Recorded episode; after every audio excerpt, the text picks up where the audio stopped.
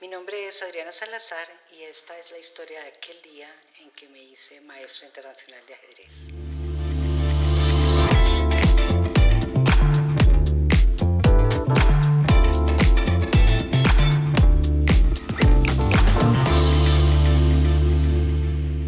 Hola, hola a todos, ¿cómo están? Sean bienvenidos a un nuevo episodio de Aquel Día Que. Este va a ser un episodio muy diferente, muy eh, particular y para, para mí, de alguna forma, es un episodio elegante. Elegante porque eh, vamos a hablar de una disciplina em, muy particular y voy a tener la oportunidad de, vamos a decir, confrontar o enfrentar a, a una persona extremadamente experimentada en la disciplina. Así que vengo a que Adriana Salazar eh, me humille jugando ajedrez. ¿Cómo estás, Adriana? ¿Cómo te va? Muy bien, gracias Andrés. No, vamos a jugar, ¿no? Vamos Así a es, vamos a divertirnos. Yo, yo ten- por casualidad de la vida, tenía un, tablero aquí en la, en la oficina donde, donde se graba el podcast. Y em, pues lo saqué y dije, "Oh, yo quiero jugar ajedrez, a ver qué pasa. Y dentro de la caja está, está vamos a llamarla estas instrucciones, ¿sí? Y dice ajedrez, objetivo del juego. Y es como una definición. Entonces yo la quiero leer, ¿sí? Y después quiero saber para ti qué es el ajedrez. Entonces, esto dice así. Objetivo del juego. Llevar a tu oponente al jaque mate. El, el jaque mate, perdón, consiste en llevar al rey del oponente a una posición en la cual no pueda moverse. Por lo tanto, cualquier movimiento consecuente resultaría en captura. En cualquier momento, un jugador se puede declarar vencido cuando sea inevitable la derrota. Eso dice el manual del ajedrez, de, de- esta caja, de este tablero de ajedrez. Para ti, ¿qué es el ajedrez? No, el ajedrez es muchísimo más que un, un sencillo jaque mate, ¿no? De hecho, cuando estás jugando muchas partidas en los torneos, no das jaque mate. Ok. El oponente, eh, si es evi- evidente y eminente el jaque mate, antes de que se lo den, Se, abandona la partida. se rinde. se rinde. O por ejemplo, se rinde o uno se rinde cuando tiene, digamos, ha perdido muchas piezas, hay una ventaja material del contrario, entonces uno se rinde. Es como lo, lo elegante en el juego del ajedrez. Pero más allá de, de si es un jaque mate o capturar una, una pieza, para mí el ajedrez es otra cosa, ¿no? Es un tablero bastante mágico. Sí. Eh, eh, es un tablero en donde permanentemente puedes crear. Ok. Y si tú ves eh, este tablero que tenemos enfrente, uno dice, pero ¿qué es lo que vas a crear? ¿Qué es lo Mm. que vas a hacer? ¿no? Pues aquí lo que creamos es tácticas, estrategias, ponemos problemas, resolvemos problemas. En síntesis, es una conversación de problemas lo que hacemos entre, entre los dos cuando jugamos ajedrez. ¿no? Sí, es como, pues, yo asumo, no, no tengo esta información a la mano, pero yo asumo que el ajedrez surge de alguna especie de, de manera de, de, de, mm, Esto lo estoy inventando yo, o tal vez no, no sé. em, de poner en un tablero en la mesa la guerra. No sé si va como por ahí, son básicamente dos, dos, dos lados que tienen diferentes figuras, diferentes em, eh, rangos, ¿sí? Y cada, y cada rango tiene una capacidad distinta, mayor o menor que las demás. Sí, probablemente tenga, digamos que ese, esa concepción desde el punto de vista histórico, ¿no? Sí. Pero uno como jugador, o por lo menos en mi caso, dejo de verlo como una guerra, ¿no? Que como que tengo que salir a luchar, así. Ok. Yo lo veo diferente, yo lo veo como que tengo que salir a crear. Aquí Ok. gana el que crea mejores jugadas, el que hace mejores jugadas. Eh, pero no, nunca en mi cabeza está el sentido de la batalla y de, esto. Ok. Seguramente algunos jugadores lo piensen así, ¿no? Y, y hay algo muy paradójico y es que, eh, bueno, sabrás, de, yo enseño también ajedrez. Sí. Mm, Para nosotros el ajedrez en el campo educativo es un país de vainilla y chocolate. Mira qué Ok, distinto, ¿no? ok. Pero ahora como jugadora es, es un lugar eh, para, sí, obviamente es, es una lucha de ideas, ¿no? Pero no es una batalla como en el sentido de... Sí, sí, sí, no violenta. No, no violenta. Claro. Ahora, hay muchísima tensión en un tablero de ajedrez, pero demasiada adrenalina. Y eso es algo que quizás para un espectador que no conozca el mundo del ajedrez resulta difícil de imaginar que dos personas sentadas allí estén con tanta adrenalina como si estuvieses, eh, no sé, en una Fórmula 1 seguramente, Claro. no tanta, pero, pero hay momentos en que es bastante tensión. Creo que, pues de lo que uno sabe, a ver, yo creo que las personas que están escuchando el 85%, o por decir poco, pues vio en Gambito de Dama. ¿Sí? Sobre todo porque salió en la época que estábamos todos guardados en casa. Después eh, era casi que inevitable, ¿no? No verlo. Y de, ahí uno, uno mm, saca muchas de las concepciones que puede tener, según he escuchado en, notas que has hecho en, en, otros medios. Em, es bastante acertado, ¿no? Lo que hay en, en la serie para, en, comparación a la realidad. Em, y ahí, ahí me surge como, como una pregunta de las que quiero que hablemos tendido tal vez más adelante. Eh, y es el tema de, de, la mujer, ¿no? De la, de la, mujer en el ajedrez. Eso lo vamos a tocar más adelante. Esto es un cuadro que tiene 64 cuadros. 64 cuadrados.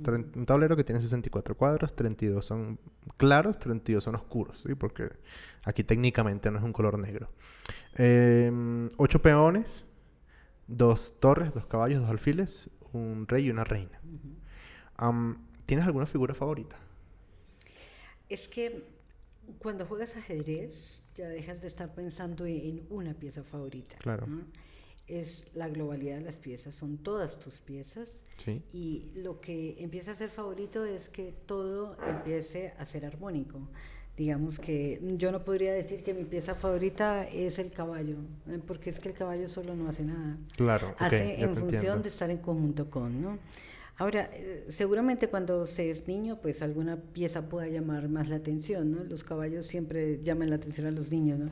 Pero a mí siempre me gustaron todas, todas las piezas me parecían eh, pues importantes y siempre las veo como un conjunto, ¿no? Ok, ok, ok. A mí, por ejemplo, claro, desde lo poco que he practicado el ajedrez en mi vida, eh, de hecho, este, casualmente, este tablero que estamos jugando, eh, lo, lo compré en la cuarentena para jugar con mi papá.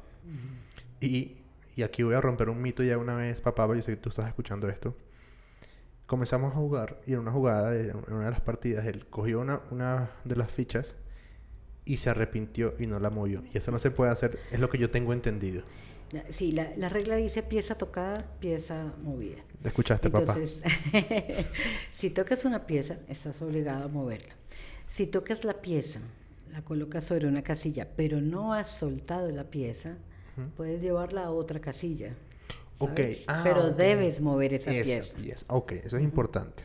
y no, no, es, no existe la posibilidad de que te arrepientas y que, de que, digamos, que devuelvas las jugadas. No, eso no existe. No y creo que hay que ser implacable con esa regla, ¿no? Para evitar malos entendidos y para que siempre seas amigo de tu oponente.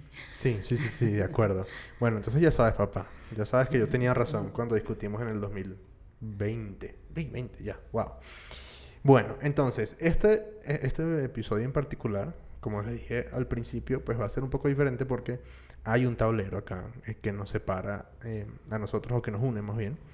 Eh, yo voy a tratar de documentar la partida. Va a ser básicamente, yo quiero escuchar la historia de un día en particular mientras jugamos ajedrez. Eh, asumo que voy a quedar de segundo en esta, en esta, partida. Pero, no se sabe, no se sabe. Pero bueno, las posibilidades no, no, me acompañan mucho, pero vamos a intentarlo. Entonces yo voy a intentar documentar esto, pero quiero antes que comencemos a hablar sobre el 1990 en Cartagena. ¿Qué pasó eh, eh, por esos días? ¿Qué, sucedió? Bueno, en 1990 se juega el Campeonato Centroamericano eh, de Ajedrez, Centroamericano y del Caribe de Ajedrez. Es un campeonato femenino en la ciudad de Cartagena. Entonces vienen, no recuerdo cuántas, seguramente 16 jugadoras tal vez, de distintos países y varias jugadoras de Cuba que Cuba pues era una de las jugadoras más, más potentes de, de la zona, ¿no? Potencia, sí, es potencia mundial Cuba. Sí, sí, sí, ha sido, lo ha sido. Eh, siempre han destacado en sus resultados a nivel internacional. Tienen una tradición muy fuerte del ajedrez y bueno, y en esa época todavía más, ¿no? Eh, y el, el, torneo empieza de la misma manera, Andrés, que va a empezar nuestra partida. Empieza dándonos la mano para saludarnos, desearnos suerte y empezaban todas las partidas de la misma manera, haciendo una jugada, ¿no? Ok, quiero llegar a, un momento a esto que tengo aquí en la mano, que es digital, que yo sé que en los torneos es diferente, que es el tema del reloj. Cuando uno juega en casa, no usa, no, usa, o bueno, nosotros las personas que no somos profesionales en el ámbito, pero entonces te quería preguntar, eso digamos, cómo funciona, para qué funciona. ¿sí? Ok, el reloj, el reloj funciona, eh, pues primero para evitar aquello de que las partidas fuesen eternas. Ya.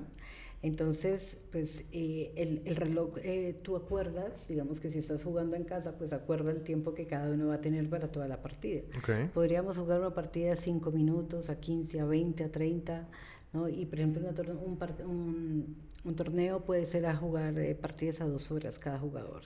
Wow. ¿Y cuál es el promedio normal?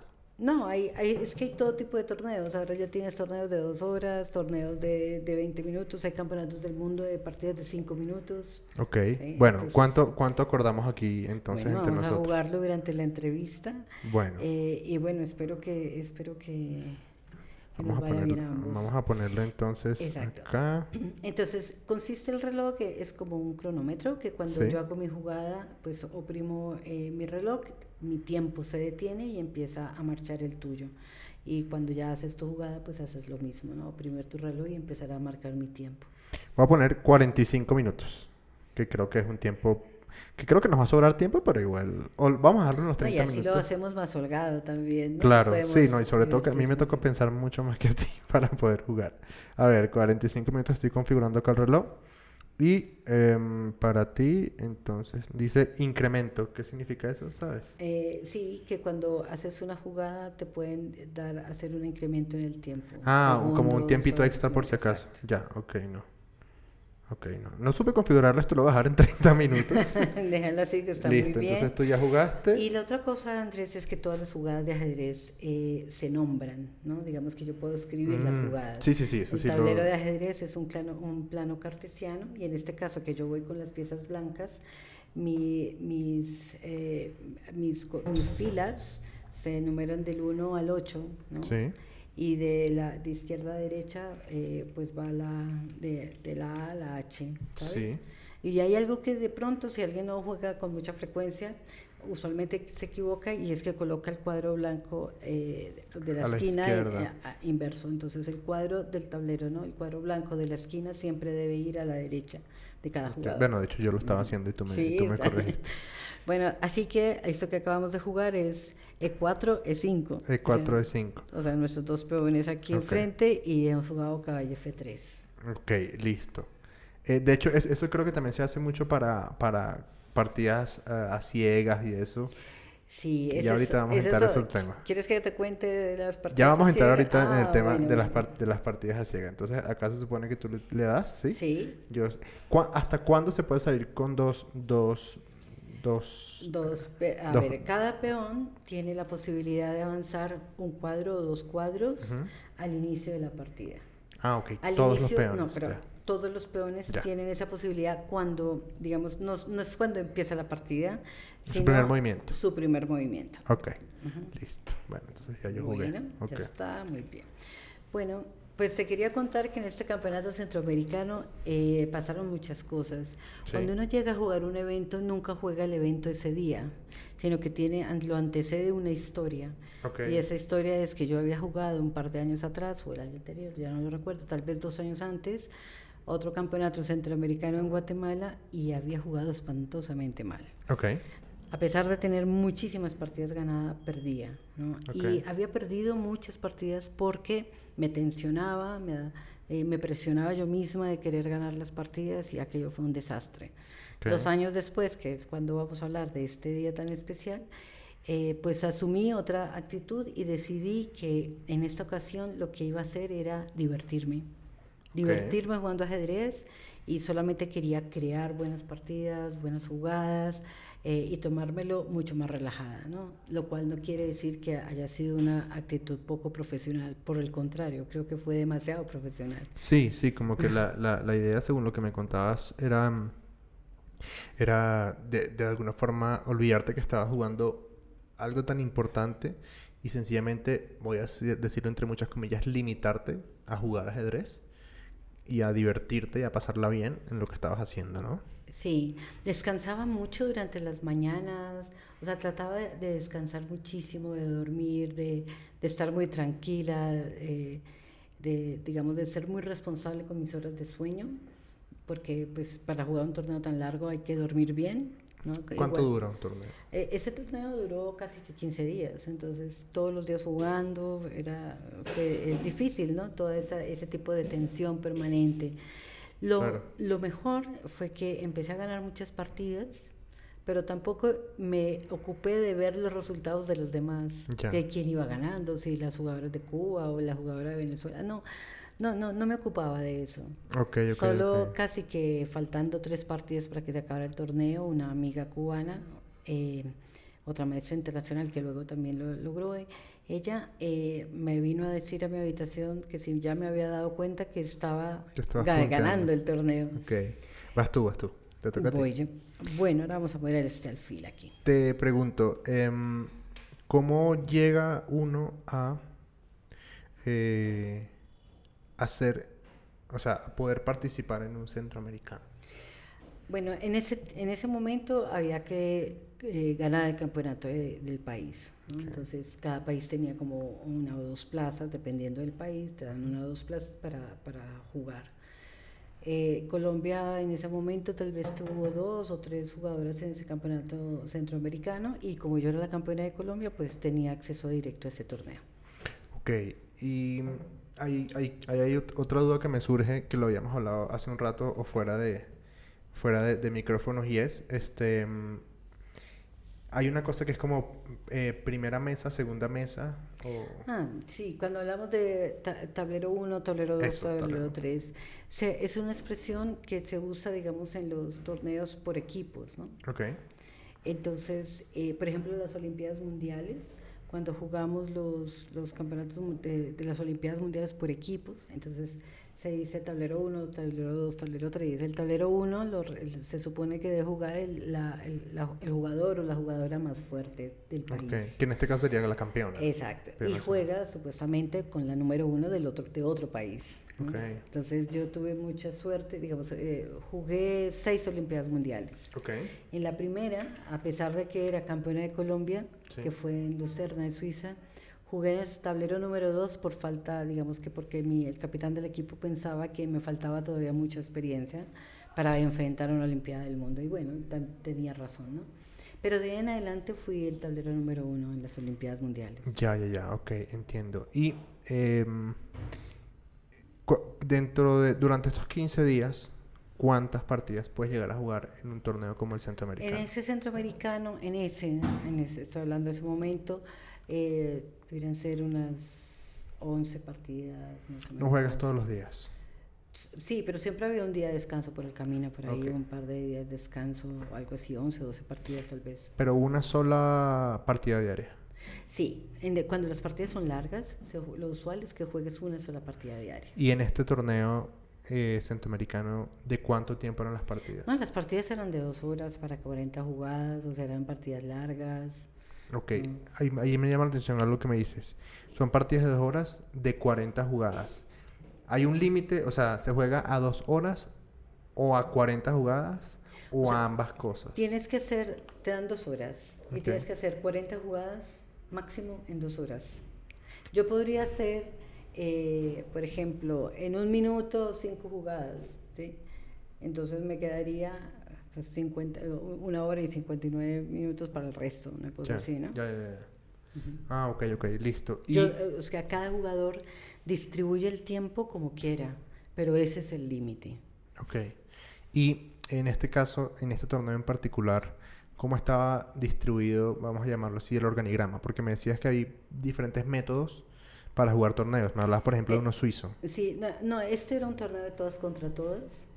Entonces, pues nada, igual que un torneo de fútbol que por equipos se juega todos contra todos, ¿no? Ok, ok, ok. Igual, y, y por eso es tan largo, los torneos de todos contra todos son muy largos. Y el, a ver, no sé si es la manera de decirlo, pero el premio, ¿sí? Del, del, del, del torneo eh, más allá, digamos, el título de ser, en este caso, campeona centroamericana, que ahí es donde me gustaría entrar un poquito más a detalle, es, eh, es como, yo lo, yo lo veo así como una especie de título nobiliario, pero del ajedrez, ¿no? Como ahora eres esto, ¿sí?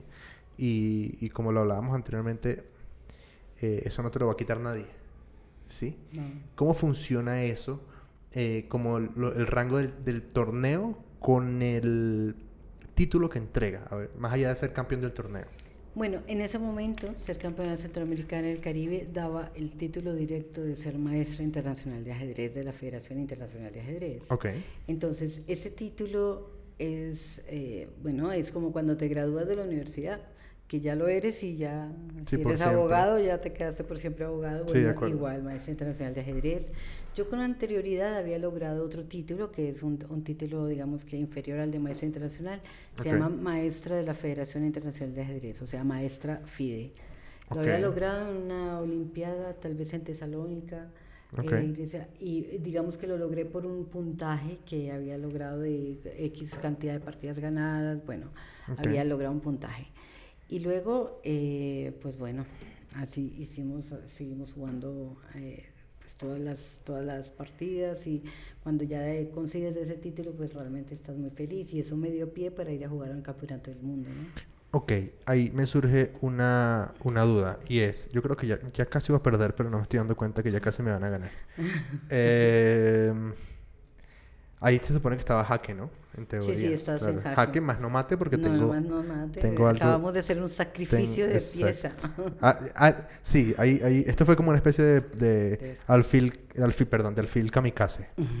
Em, entonces ahí me surge una duda y es, em, en esa época, ¿quiénes eran las potencias en el, en el ajedrez? Vamos a llamarlo regional, y porque creo que en mundial siempre han sido como las mismas, ¿no? Desde, desde, desde las primeras épocas. Sí, estamos hablando que en 1990 pues eh, eh, se hablaba todavía de la Unión Soviética Mm, y la Unión Soviética eh, pues así era como la, la, la hegemonía mundial, ¿no? Entonces allí jugaron varias, varias jugadoras de la Unión Soviética. Hacemos un paréntesis, paréntesis estás en jaque. Ay, sí, ¿verdad? Perdón, perdón. Y, Perdón. eh, Para que vean eh, que yo no soy la persona. Y también había muchas jugadoras europeas, jugado también la, la campeona de Estados Unidos, la campeona, eh, digamos que por, por Sudamérica iba la campeona de Argentina. eh, y bueno, pues muchísimas jugadoras, también la jugadora de la China, de Mongolia, bueno, había muchísimas jugadoras. Ok, ok, ok. Pero en el también fue- centroamericano. no, y ese fue el campeonato del mundo del que me refiero. Ahí también jugamos todas contra todas. Y en el campeonato centroamericano, pues bueno, había jugadoras de Cuba, como te decía, eh, Cuba, Colombia, Venezuela, eh, eh, República Dominicana, Guatemala, México, había muchas, pues también varias mexicanas. Ok. ¿Y, y quiénes en esa época eran como la referencia en cuanto a países? Cuba. Cuba. era el, el país más fuerte, de hecho es un país muy fuerte en ajedrez. Es muy, aún. es muy loco y lo conversaba también con Evelis Aguilar, heptatleta colombiana. Lo curioso que es que un país con tan pocas posibilidades socioculturales como Cuba tenga deportistas de tanto nivel en tantas diferentes disciplinas. Beisbolistas, atletas, digamos, de, de pista. En este caso, por ejemplo, yo no sabía que, que en el ajedrez Cuba era, potencia. Eso se me hace muy loco. Bueno, obedece a una estructura, ¿no? Hay, hay una, digamos que trabajan en detectar talentos y luego tienen una escuela ya, mil- pues, digamos que llevan muchos años. Recuérdate que Cuba tuvo un campeón del mundo, ¿no? José Raúl Capablanca y esa De tradición ajedrez, pues queda de ajedrez. Y, y hay un, digamos que un fuerte equipo de, de entrenadores, ¿no? Tienen, digamos que una, una organización interna eh, interesante. ¿no? Es, mm, digamos que no es que se enseñe en todos los colegios el ajedrez, pero ya van para allá, sino que lo que hacen es como eh, tomar ese equipo que, que juega bien y proveerle muchísimas circunstancias. Pero sí, resulta muy curioso que un país pues con tantas dificultades pues pueda lucir tanto ¿no? Mm. En el ajedrez y en muchos otros deportes. Eh, pero bueno, también hoy en día ya encuentras muchos países que ya empiezan a hacer lo mismo y, y tienen otro sistema Sí, sí, sí. eh, socioeconómico. De acuerdo, de acuerdo, de acuerdo. Bueno, em, cuando tú llegas al campeonato, a este torneo, em, tu objetivo, de alguna forma, era... o sea, era, era, era ganar o... Porque, por ejemplo, me ha pasado con otros invitados que decían, no, yo fui a competir a ver cómo me iba y me encontré con la suerte, o con la dicha o con la oportunidad de traerme el título, ¿no? Em, no sé si en tu caso el objetivo era ganar o, ubicarte bien. Yo, creo que el objetivo era no dejarme presionar psicológicamente, tanto por querer ganar. Pero yo tenía claro que ya podía ser campeona centroamericana. De hecho, había jugado otro campeonato en, en Cuba, no hacía mucho, que se llamaba el campeonato en, memoria de María Teresa Mora, una jugadora muy famosa en Cuba. Y eh, por, digamos que estuve a punto de ganarme ese torneo y eso equivalía como a ser campeona de Cuba. Entonces yo conocía ya que tenía el nivel para hacerlo y que lo que tenía que luchar era precisamente contra mi digamos que eh, esa presión que uno como deportista a veces se autoimpone y, eso se vuelve una zancadilla, ¿no? Entonces, ese era el propósito, jugar libre de tantas presiones para poder jugar bien. Ok. Em, en ese momento, de, digamos, dentro del espectro de deportistas, de jugadoras de ajedrez femeninas, ¿tú ¿Cómo te sentías ubicada? ¿En las mejores? ¿Estabas ahí en las mejores? No, en ese momento estaba en las mejores. Digamos que ya no era a ver si me funciona la idea, sino que en ese momento claramente estaba ya como una de las mejores jugadoras de, ese momento. Ok, a nivel regional y mundial. Eh, por lo menos en Centroamérica sí. Mundial, no. Ok, ok. mundial uno seguía siendo el tercer, del tercer mundo, ¿no? Ok, sí, te entiendo, te entiendo. Bien, ¿y recuerdas con quién fue la primera partida? Del campeonato centroamericano. No, porque como era, era un campeonato, pues todas contra todas, como que uno sabe que eh, tenía que jugar contra todas. y claro, se trata de ganar la mayor, el mayor número de partidas o, o hacer eh, tablas, que es empatar la partida. Eh, tratar de no perder. Claro, ahí tú me, tú me hablabas de un tema de la puntuación. Un, ¿Cómo funciona? Cuando ganas una partida, eh, pues te ganas un punto. Cuando haces empate, haces medio punto. Y cuando pierdes, pues no te llevas nada. Ya, ok. Eh, eso es importante como para, para, dar un poco de contexto. Por otro lado, esto puede sonar eh, extraño, pero, por ejemplo, cuando, cuando vamos a hablar de una referencia que todo el mundo conoce, el Mundial de Fútbol. El Mundial de Fútbol dura un mes, más o menos. Y tú puedes jugar hasta 7 partidos. Campeón del mundo juega 7 partidos. Los mejores 4 juegan 7 partidos. Y digamos que 7 partidos en 4 semanas es más o menos 2 partidos a la semana, un poquito menos. Pero en, en, el interín de esos partidos, en las selecciones siguen entrenando. ¿Cómo entrenas ajedrez?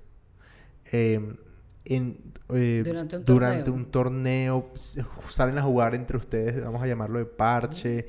¿Cómo, cómo, funciona eso? No, la, la, idea es que el ajedrez se estudia, ¿no? Entonces, pues tienes, bueno, pues ahora obviamente con, con los computadores pues tienes las bases de datos más grandes que te imaginas, en internet recopilas toda la información de todas las partidas que ha jugado tu oponente, o sea, tendrás que estudiarlas todas o, o una gran cantidad. Además tendrás que estudiar y definir la manera de empezar las partidas, a lo que llamamos aperturas, ¿sí? Eh, eso durante el, torneo, digamos que preparas algo especial para cada partida. Okay. Lo puedes hacer con tu equipo de trabajo o solo, dependiendo cómo estés jugando el torneo, ¿no? La idea es que tengas detrás un equipo, ¿no? Pero no, no siempre sucede, sobre todo, pues, o por lo menos a mí no me sucedía siempre, ¿no? Okay. Y y no es que luego te vayas a jugar por ahí partidas en el parque a ver si sigues entrenando. No, lo que menos harías es eso, ¿no? Eh, harías eh, sesiones de descanso, de, de, mirar otra cosa, pero sí de preparar la partida de que vas a jugar al día siguiente. Ok, eso, eso es importante para mí saberlo porque pues, no lo tenía muy claro. Y te voy a mover un poquito aquí el micrófono. Perdonen aquí ustedes, quienes nos escuchan, pero esto es para que ustedes escuchen mejor. Así que listo, ahí, ya, ahí, que perfecto, listo. Um, Ok, es, tú dijiste un término que, me, que, quiero, en el que quiero indagar y es que el ajedrez estudia, ¿sí? Em, evidentemente no es solo práctica, ¿sí? No es solo jugar y jugar y jugar. El tema de, de, pues, de estudiar al oponente me parece que hoy en día con la tecnología es sí, porque además a ti también te van a estar estudiando, ¿no? O sea, claro. eso es evidente.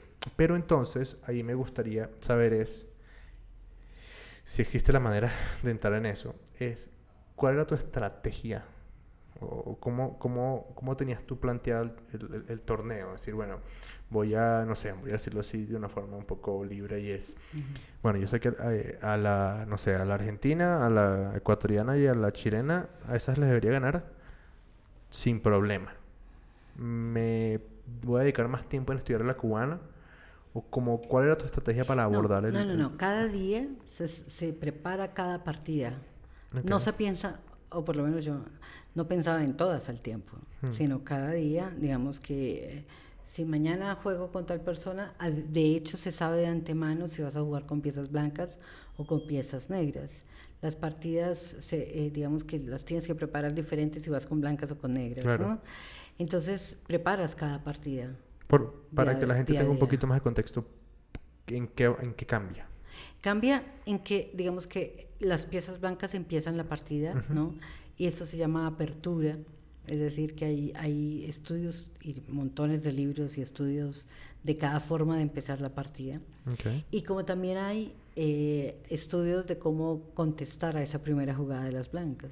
Okay. Entonces es, es una información muy vasta, muy amplia, eh, y tienes que conocer muchas cosas y casi que, pues aparte de entenderlas desde luego y comprenderlas, casi que memorizar, ¿no? Pero luego empieza, luego cuando ya, como decimos, el libro se acaba, pues tienes que empezar a inventar tú, a crear tú, a, a, jugar tú. Claro. Ya, y, y a ver, porque hay otra cosa que yo aprendí en ámbito de dama, como muchas de las personas que están escuchando, eh, y es que existen, o sea, por ejemplo, dos movimientos X eh, de o la apertura y uno más, eso, eso, es un estilo tal. Porque de hecho, si no estoy mal, tú me corregirás, el gambito de dama es una forma de jugar la partida. Entonces, las aperturas son las maneras de empezar la partida con piezas blancas. Entonces, gambito de dama es, nace de la jugada, eh, digamos, de cuatro con blancas, ¿no?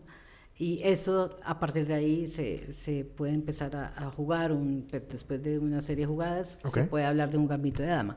Pero hay aperturas, que es la apertura Ruiz López, apertura italiana, apertura de los cuatro caballos, bueno, un montón de aperturas. Y también hay defensas, uno puede hablar de la defensa, una forma de defenderse, digamos, de jugar con negras, que puede llamarse la defensa siciliana, eh, la defensa india del rey, o sea, digamos que muchas aperturas y defensas. Cada jugador va haciendo su repertorio de aperturas y de defensas. Por eso es que uno más o menos puede preparar la partida contra X jugador, porque mm, más o menos uno conoce que juega, ¿no? Eh, si se ha especializado en siciliana, en defensa francesa, bueno, en cualquier cosa, ¿no? Entonces por eso uno más o menos puede preparar y tratar también de sorprender, ¿no? Ahí me, me surge una duda y es em, lo de sorprender. ¿Por qué?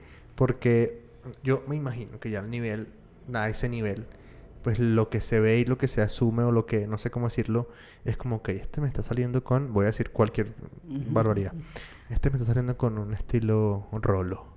Y el estilo rolo, eh, la mejor manera de defenderlo si no se sale del, del estilo es eh, atacando con una defensa, no sé, una defensa boyaca. Me toca meter eso así. Ajá. ¿Qué, qué, qué tan de...? Y creo que ahí tú lo dijiste, pero me gustaría indagar un poquito más. Que cuando dijiste que se acaba el manual y comienza uno a crear. ¿Qué tan efectivo es, es, es como estar tan cuadriculado en, la estrategia o en la forma de jugar? No, tienes, necesariamente tienes que estudiar, necesariamente tienes que saber porque eh, para empezar una partida, porque o si no resulta que eh, le ganan uno muy fácil donde no esté bien preparado en ese sentido. Ahora, hay jugadores que se sienten más a gusto jugando partidas tácticas, hay otros que se sienten más a gusto jugando partidas estratégicas, o sea, como eh, de, en eso se difiere, ¿no? Más posicionales o más tácticos, etcétera. Entonces, pues uno trata de sacar a ese jugador de su, de su estilo preferido. Ah, ok, ya Entonces escoge líneas, escoge eh, formas de jugar en donde, o aperturas o defensas que lo incomoden al otro. Hasta ahí, pues, más o menos. ¿Cuál es tu estilo para jugar ajedrez? Yo era mucho más posicional, no, eh, digamos que si bien podía hacer combinaciones y ser muy táctica, lo mío era mucho más de estrategia, ¿no? Más posicional, un juego que, que, tenía paciencia para ganar poco a poco. Eso me estoy dando cuenta, me estás dejando. Sí, sí, sí, sí. bueno, pero yo aquí te quiero contar que la partida se va a acabar. Mira, me van a ganar. No puede ser. ok, ya entendí por qué perdí. De una, wow. Mira, para que sepan las personas que están escuchando, me, está, me acaban de hacer, de hacer jaque mate y, y solo me había comido dos peones. Jaque mate con, con siete movimientos, ocho movimientos. Bueno, ok. Pero estuvo buena la partida. no puedo decir lo mismo. Lo que pasa es que es muy difícil jugar y hablar. no me imagino. Para que sepan, la partida no sé ni cuánto duró, pero a, mí me... yo solo moví cuatro minutos. No sé aquí cómo, cómo se dice.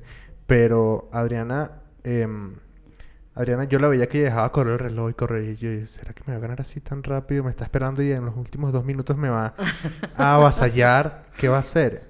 Y ya, ya tenía el jaque listo. Yo aquí pensé, por ejemplo, tú, si no estoy mal, tú estabas aquí. ¿Sí? Creo que estabas acá. Yo no me di cuenta que, claro, yo dije, ella me va a querer comer este alfil. ¿Sí? Eso es lo que yo asumí. Ah, y si ella me quiere comer el alfil, pues yo respondo acá. Si ella va al peón, yo voy acá. Pero claro, el punto era acá, no era acá. No era comerme el alfil. bueno, no. Eso, eso es lo que uno tiene que saber cuando, cuando, cuando está a ese nivel. Bueno, como les dije, eh, quedé segundo en, en, esta partida. Bueno, ok, a ver, entonces, ¿a qué voy con esto, con, con esto que te estoy preguntando? Es porque eh, yo tengo una percepción del deporte que em, es artístico, ¿sí? Creo que hay muy hay, hay, muy pocas disciplinas que para mí, esa es mi opinión personal, no son, yo no los considero como un deporte, porque el deporte debe traer un talento que es explotado a través del, digamos, de la preparación física en la mayoría de los casos, ¿no? Es decir, tú puedes ser muy talentoso para jugar fútbol, pero tienes que subir tu nivel físico para poder estar en un nivel competitivo. Eh, y creo definitivamente que el ajedrez es un deporte, una disciplina muy artística desde el punto de vista de, creación. Eh, de creación, pero también creo que esto de, de, la, del performance va mucho con lo que tú hablabas del estudio, ¿sí? De, preparación, ¿sí? En el caso, en el caso de, del ajedrez, el esfuerzo físico es muy mental, ¿sí? ¿Sí me explico? ¿O, cuál es tu percepción del asunto? No, hay, hay, digamos que quien ve una fotografía de un campeonato del mundo podría pensar rápidamente, no, pues es que ellos no, no hacen deporte o ellas no hacen deporte. No, no al contrario. Para sentarte a jugar un torneo de ajedrez tienes que tener un estado físico impresionante. Okay. de hecho, todos los deportes, todos digamos que los, los grandes jugadores o las grandes jugadores, pues eh, tienen todos, pues hay un entrenamiento físico, hay eh, se trota, se, se va al gimnasio o se hace otros deportes para el acondicionamiento físico. ¿sí? En mi caso, por ejemplo, yo eh, era tenista también y digamos que eso también lo, lo, utilizaba para mi entrenamiento y trotaba y, y, mi estado físico era pues bastante bueno para jugar un torneo. ¿Cómo influye cuando no tienes estado físico? ¿En qué influye? No, es que primero imagínate tantas horas sentado aguantando tensión. ¿sí? Si, si alguien no se pudiera imaginar eso, lo único que les invito es que trate de estar sentado ante una mesa, tensionar las piernas durante 10 minutos completamente y apretar las manos. Claro. Dígame si lo logra hacer después de 10 minutos, eso no rendido. Eso sucede en una partida de ajedrez. Hay tanta adrenalina en una partida de ajedrez porque se juega despacio, pero el cerebro va a mil. Exacto. ¿sí? No, es que, no es que yo piense cada vez que aparece una pieza porque se ha movido por ti. Yo voy pensando mientras tú estás pensando.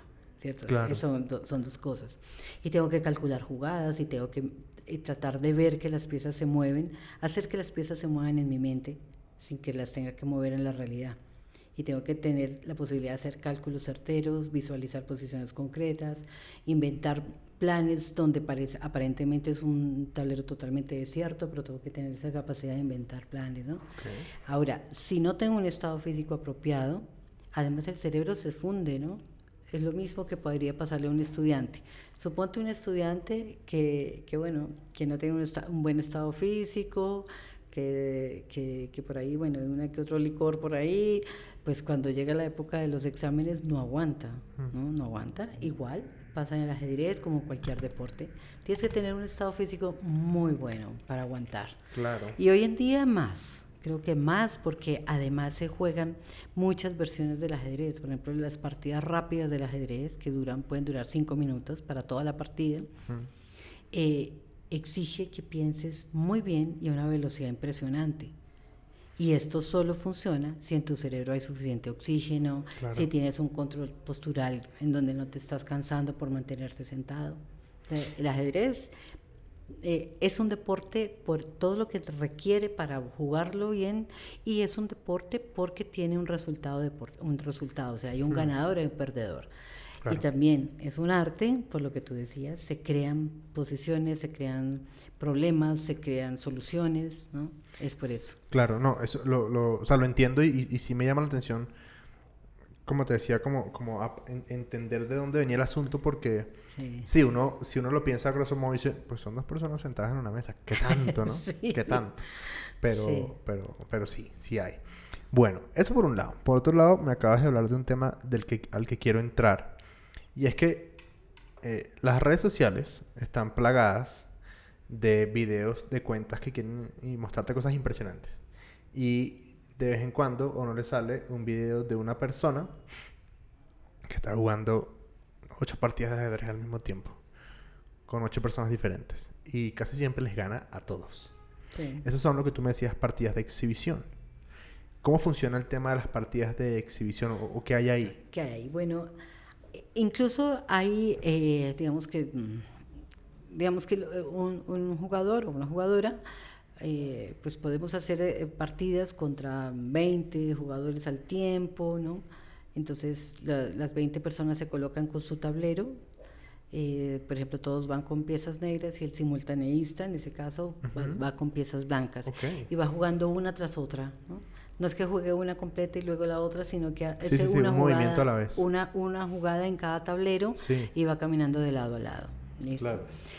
Eh, pues se trata más o menos de ir a jugar máximo con 20 como para que no sea tan demorado el tema, ¿no? Pero, Tú dices 20, por ejemplo, a mí Claro, es una locura. Yo he jugado como con 45 al tiempo y si más me deja un avión, por eso, bueno, pero no es tan aconsejable eh, porque es demasiado tiempo para el, para el jugador, los otros jugadores, ¿no? Claro, eh, y es muy cansado, o sea, se cansa uno muchísimo también.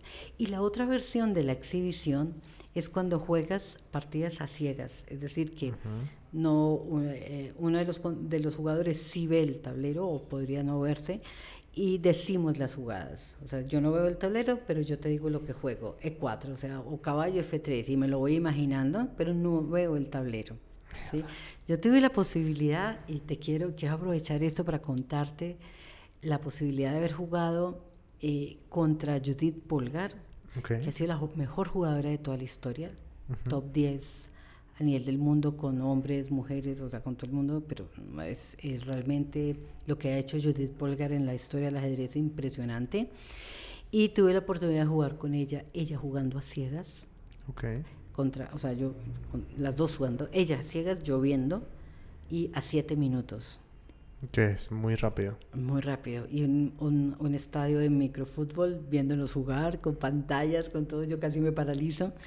Pero dije, esto lo juego yo, ¿no? Ningún mm. hombre quería jugar con ella porque sabían lo que iba a pasar. Esto se jugó en Medellín, eh, como abrebocas de un campeonato mundial juvenil que se organizó hace muchos años en Medellín. Y la fuerza con que juega es impresionante y era, yo decía, ¿cómo me voy a privar de este lujo de jugar con la mejor jugadora del mundo? Aunque te gane, no importa que te gane o que no te gane, pero ya poder vivir lo que se siente jugar con ella fue impresionante. Y eh, bueno, me ganó, yo lo que me propuse en esa partida fue jugar, hacer un ajedrez decente y creo que sí lo logré. Ok. pero fue interesantísimo. Y bueno, y también en mi caso, pues yo he jugado partidas también a ciegas. Pero hay algo todavía más interesante. Quien juega a ciegas y a la vez partidas simultáneas. ¿Te imaginas el esfuerzo? es como es como sobrecalentar la máquina a un, nivel de concentración muy alto porque tienes que acordarte ¿Cómo está cada partida? No sé si ya fue roto ese récord del mundo, pero hasta hace muy poco creo que es Miguel Naidor, fue un, gran maestro que jugó con más de casi 45 partidas al tiempo sin mirar el tablero de ninguno. Ahora, después se tuvo que tener unos días de descanso, ¿no? Claro. Qué loco, qué loco eso porque, o sea, wow, no sé, pensar uno en, en, en pues, los videos que uno ve, que fue como la manera en la que metí esta idea, estaban con, con 8, con 10, que ya me parece una salvajada, ¿no? Y sabes que casualmente casi siempre son niños los simultaneístas, o sea, son personas muy jóvenes. Y, y ahí quiero entrar a preguntar otra cosa y es que, bueno, sabemos que eh, en su momento la Unión Soviética, hoy Rusia, pues ha sido una potencia siempre, ¿no? Y también, eh, por ejemplo, en tema, y todos estos países en tema de gimnasia, así, deportes olímpicos muy clásicos. Em, y pasa en el deporte que hoy en día es muy común que los jóvenes, muy jóvenes, lleguen a el top de, la clasificación mundial del deporte que sea, em, muy jóvenes. En ajedrez está pasando mucho eso. Y eso viene de la posibilidad de hacer un entrenamiento eh, muy eficiente, también con base en la tecnología. ¿no? tenemos computadores, tenemos programas de ajedrez que juegan demasiado bien, de hecho las máquinas pues le ganan al hombre. Eh, y el acceso rápido a este tipo de información acompañado de una cantidad de un equipo de, maestros que están entrenando a los niños, pues hace que tengamos cada vez jugadores más jóvenes jugando muy bien. Entonces cada vez te aparecen más prodigios, ¿no? El ajedrez tiene cada día más prodigios. Yo, yo veo, yo siento que el ajedrez es un, es un deporte muy, y por eso lo dije al principio del episodio, es un deporte muy elegante. O sea, siento que es así. Cuando se habla, por ejemplo, de un prodigio, pero yo, yo siento que esa gente está en, en, en, chaqueta y en, corbata. Sí, o sea, cuando, dice, cuando dices así. Em, bueno, ¿cómo estuvo la primera, como la primera mitad, las primeras partidas del campeonato centroamericano? ¿Cómo, cómo, cómo se desarrolló esa primera parte? Fui, fui, ganando, ganaba, ganaba, ganaba, casi que ganaba todos los días. Eh, y claro, cuando tú vas ganando, a la medida que vas ganando, vas teniendo más confianza y el día siguiente, pues es como más fácil eh, ese, esas ganas de ganar también, ¿no? Y lo, lo, más interesante es que iba logrando lo que me había propuesto. Okay. No estar pendiente de una tabla de puntuación para saber, eh, digamos, no dejarme presionar por la, esa necesidad de ganar. Eso era. Y la verdad que las partidas que jugué eran lindas, eran creativas, había buenas ideas. ¿no? Eso me, me entusiasmaba mucho. Ok, ok. Y, a ver, me, me decías que, la, que las cubanas, o una cubana, no, no, estoy muy, muy, muy claro, era como el rival a tener en cuenta, el rival a, a, a, observar. Pero entonces te pregunto sobre quién fue de las que tú recuerdas en ese torneo la que, la que te hizo eh, como esforzar más? O sea, que... Bueno, eh, es que jugaban tres, tres eh, eh, maestras cubanas. Ok. recuerdo muy bien que era Vivian Ramón, jugaba también Circa Frómeta, jugaba Acela Armas, bueno, y, y, todo lo que tuviera allí sabor a Cuba, pues era complicado. Claro. Nunca fue fácil ganarle.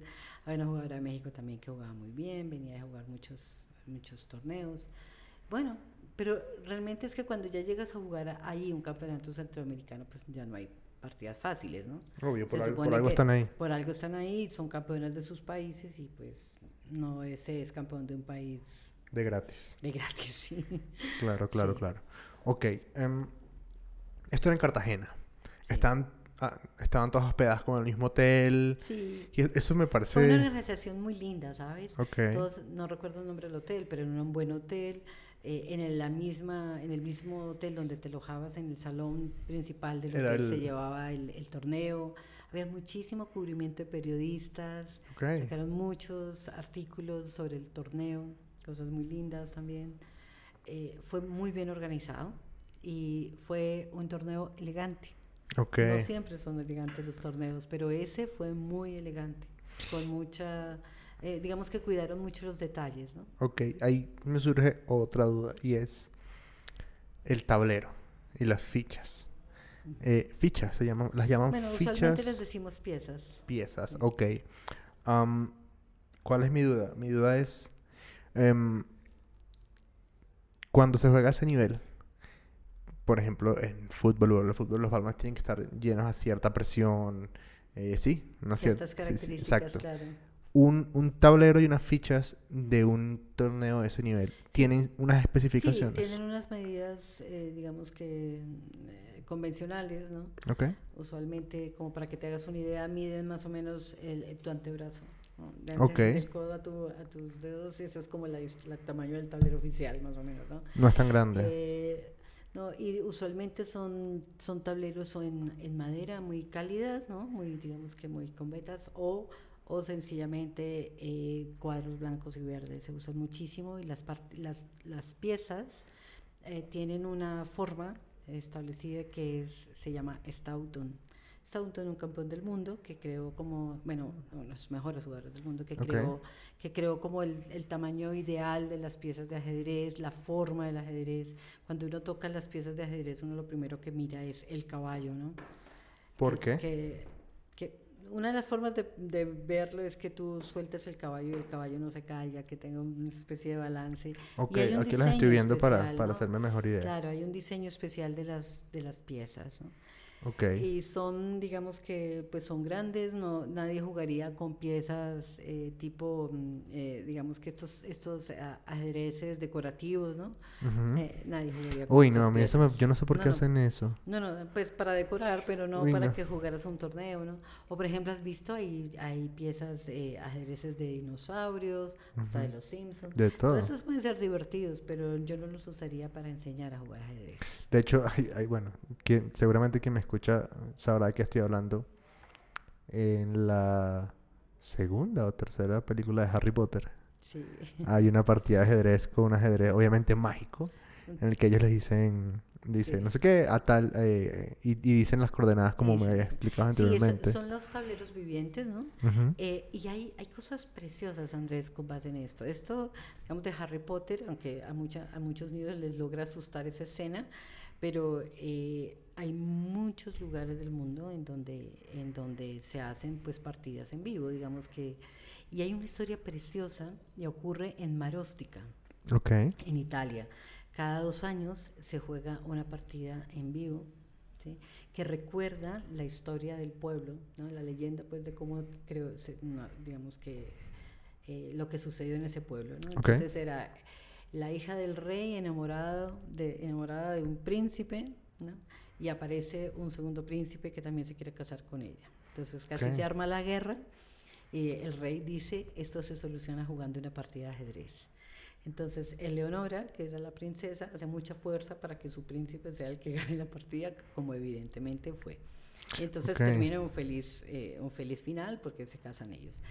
Pero lo maravilloso de esto, de Maróstica, que eso es uno de los sueños que tengo que cumplir, es estar allí en esas partidas, es que son espectaculares. O sea, hacen bailes encima del tablero gigante, aparecen los caballos, son caballos, los trajes, o sea, las- el pueblo representa las piezas de- del ajedrez.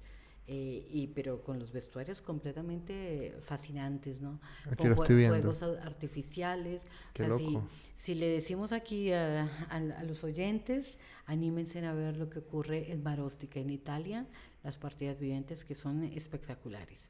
Yo tuve también la, la opción, Andrés, de jugar, eh, de, de ver una partida viviente en el hielo en Dubái, Ok. en la Olimpiada Mundial de Dubái. Imagínate en pleno desierto. Una partida Bueno, en el pero si hielo. eso Bueno, puede pasar en algún lugar del mundo es en Dubái. Es Dubái, sí. Sí. Y entonces también vimos partidas, eh, eh, digamos que personificadas por niños y niños patinadores, ¿no? Y todo eso. Pero a mi, a mi modo de ver, lo mejor que se hace en el mundo de este tipo de partidas es Maróstica. Qué loco. es o sea, est- estoy viendo, para quienes escuchan, estoy viendo, estamos viendo un video aquí en el compu. Y es, o sea, es un acto cultural tremendo. O sea, es, o sea, es, un- es una celebración de verdad con Sí. todo. O sea, Y estas ideas de hacer partidas gigantes, ¿no? Pues también se replican en muchas partes del mundo con los niños. Por ejemplo, en España tienen muchísimo de esto también. Eh, pero usualmente, eh, digamos que en los colegios en donde se enseña ajedrez, siempre hay alguien que se le ocurre, hagamos una partida en vivo, ¿no? Claro. Con el tablero gigante de piso, de pronto lo describo un poco más. Es un tablero gigante puesto en el piso que usualmente puede medir cada casilla 40 centímetros. Y, y los, los, niños se disfrazan de piezas, ¿no? Entonces es eso. Y tengo otra historia también muy linda. Y es que en algún pueblo, ya no recuerdo en dónde, en, en Colombia, eh, fui invitada a jugar una partida viviente, ¿no? O sea, pero entonces el alcalde jugaba, jugaba con las piezas negras y yo jugaba con las piezas blancas, era así. Eh, resulta que la dama que cada uno tenía en su tablero era la, la, jugadora, pues la niña más linda del pueblo, ¿no? Entonces habían dos muy lindas en el pueblo que jugaban, ¿no? Pero fue muy gracioso porque yo iba a coronar un peón.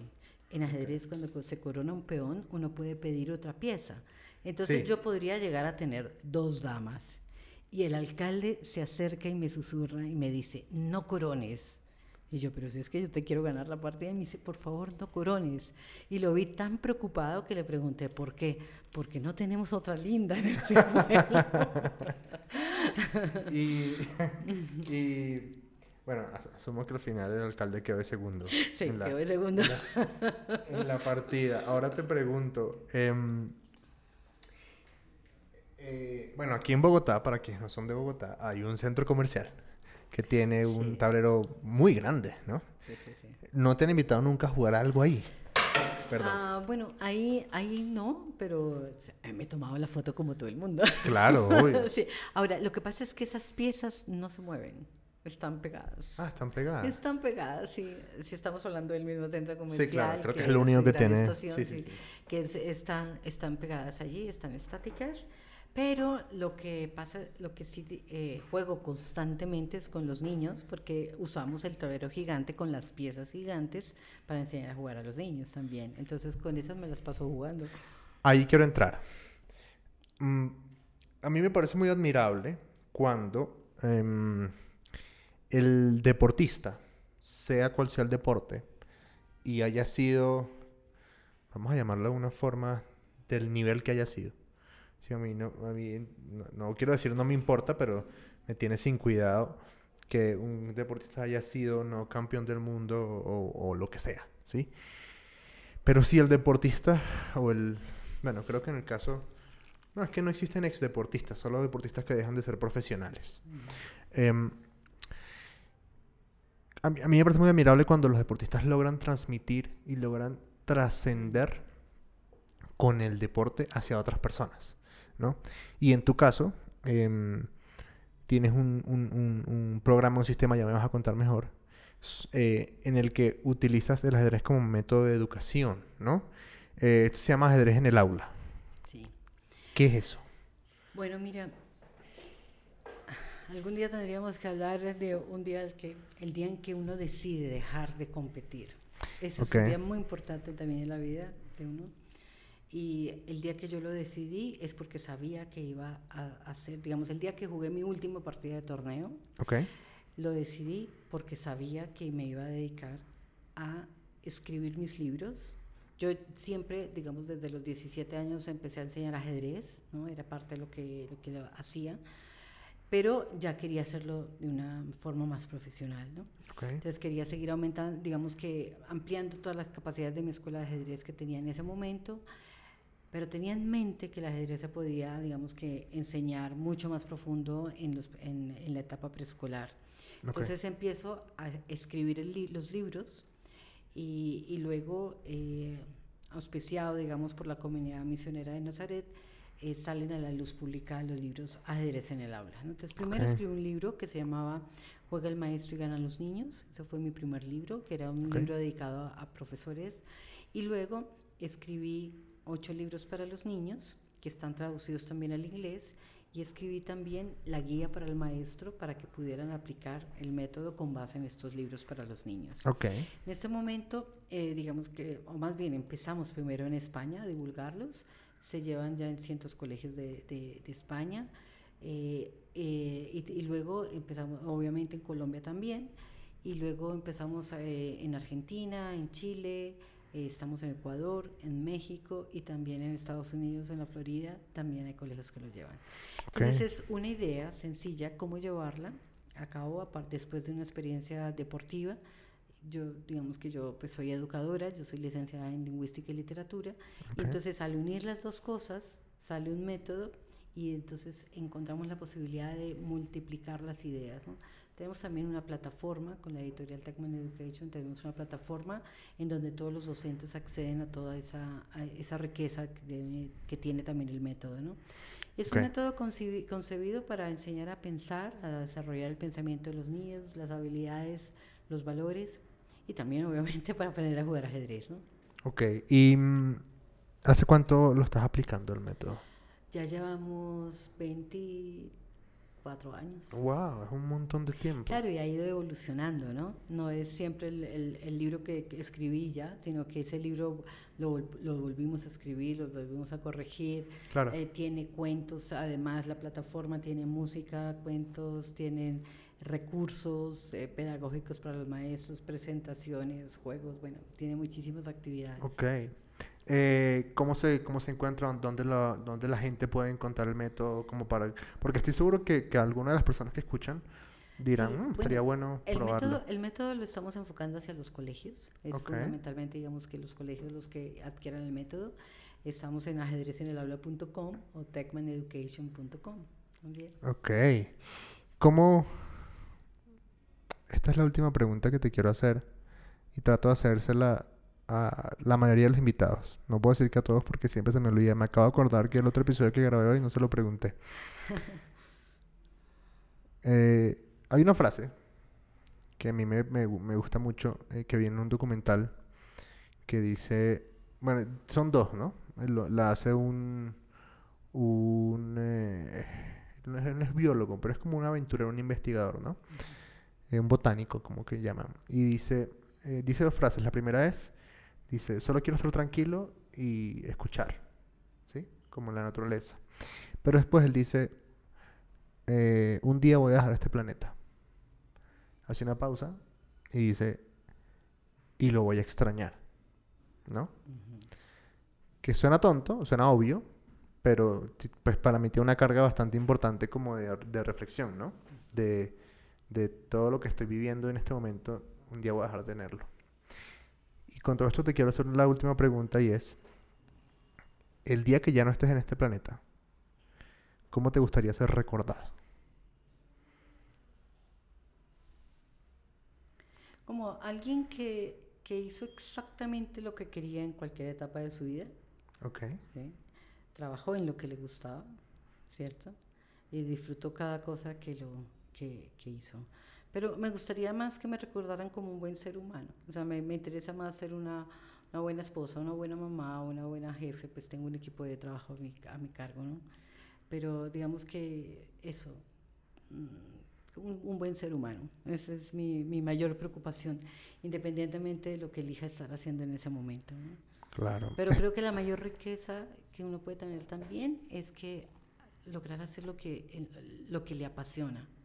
Y si algún mensaje quisiera dejar aquí también es eh, que cada quien encuentre lo que le apasiona, ¿no? Hacer lo que le apasiona. De, lo otro no tiene mucho sentido. Sí, e, es, muy, es muy eh, loco o, no sé cómo decirlo, que muchas veces al final de los episodios con los diferentes deportistas, como que, como que la conclusión general es, hay que ser felices y ya. No más. Haciendo el deporte, ¿no? Em, que no se nos olvide por qué hacemos el deporte, ¿no? Sí me explico, porque, eh, bueno, hace, hace, hace, eh, la otra vez grabé con, con, un motociclista, ¿no? Y entonces yo le decía, seguramente tú cuando comenzaste, la primera vez que te montaste una moto, no pensaste, con esta moto voy a ganar el campeonato, ¿no? Es, mm.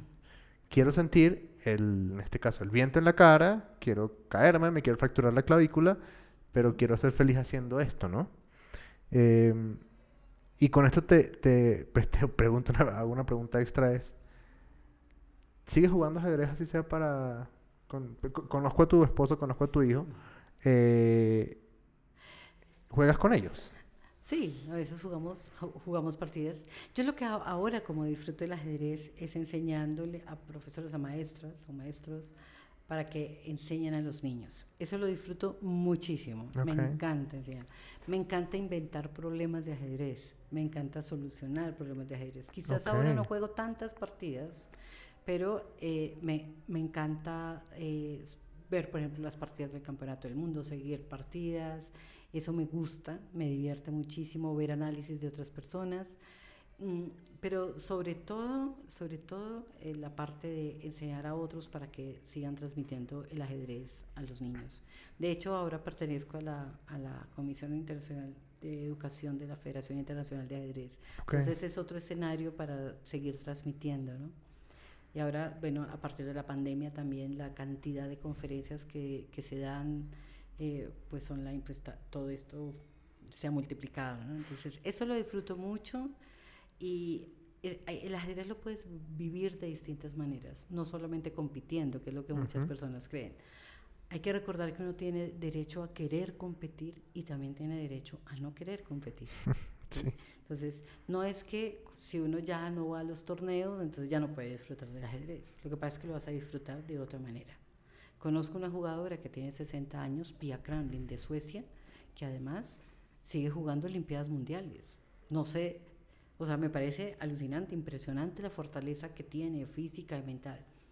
Pero si ella dejara de jugar, también podría divertirse con el mismo ajedrez desde muchos ángulos.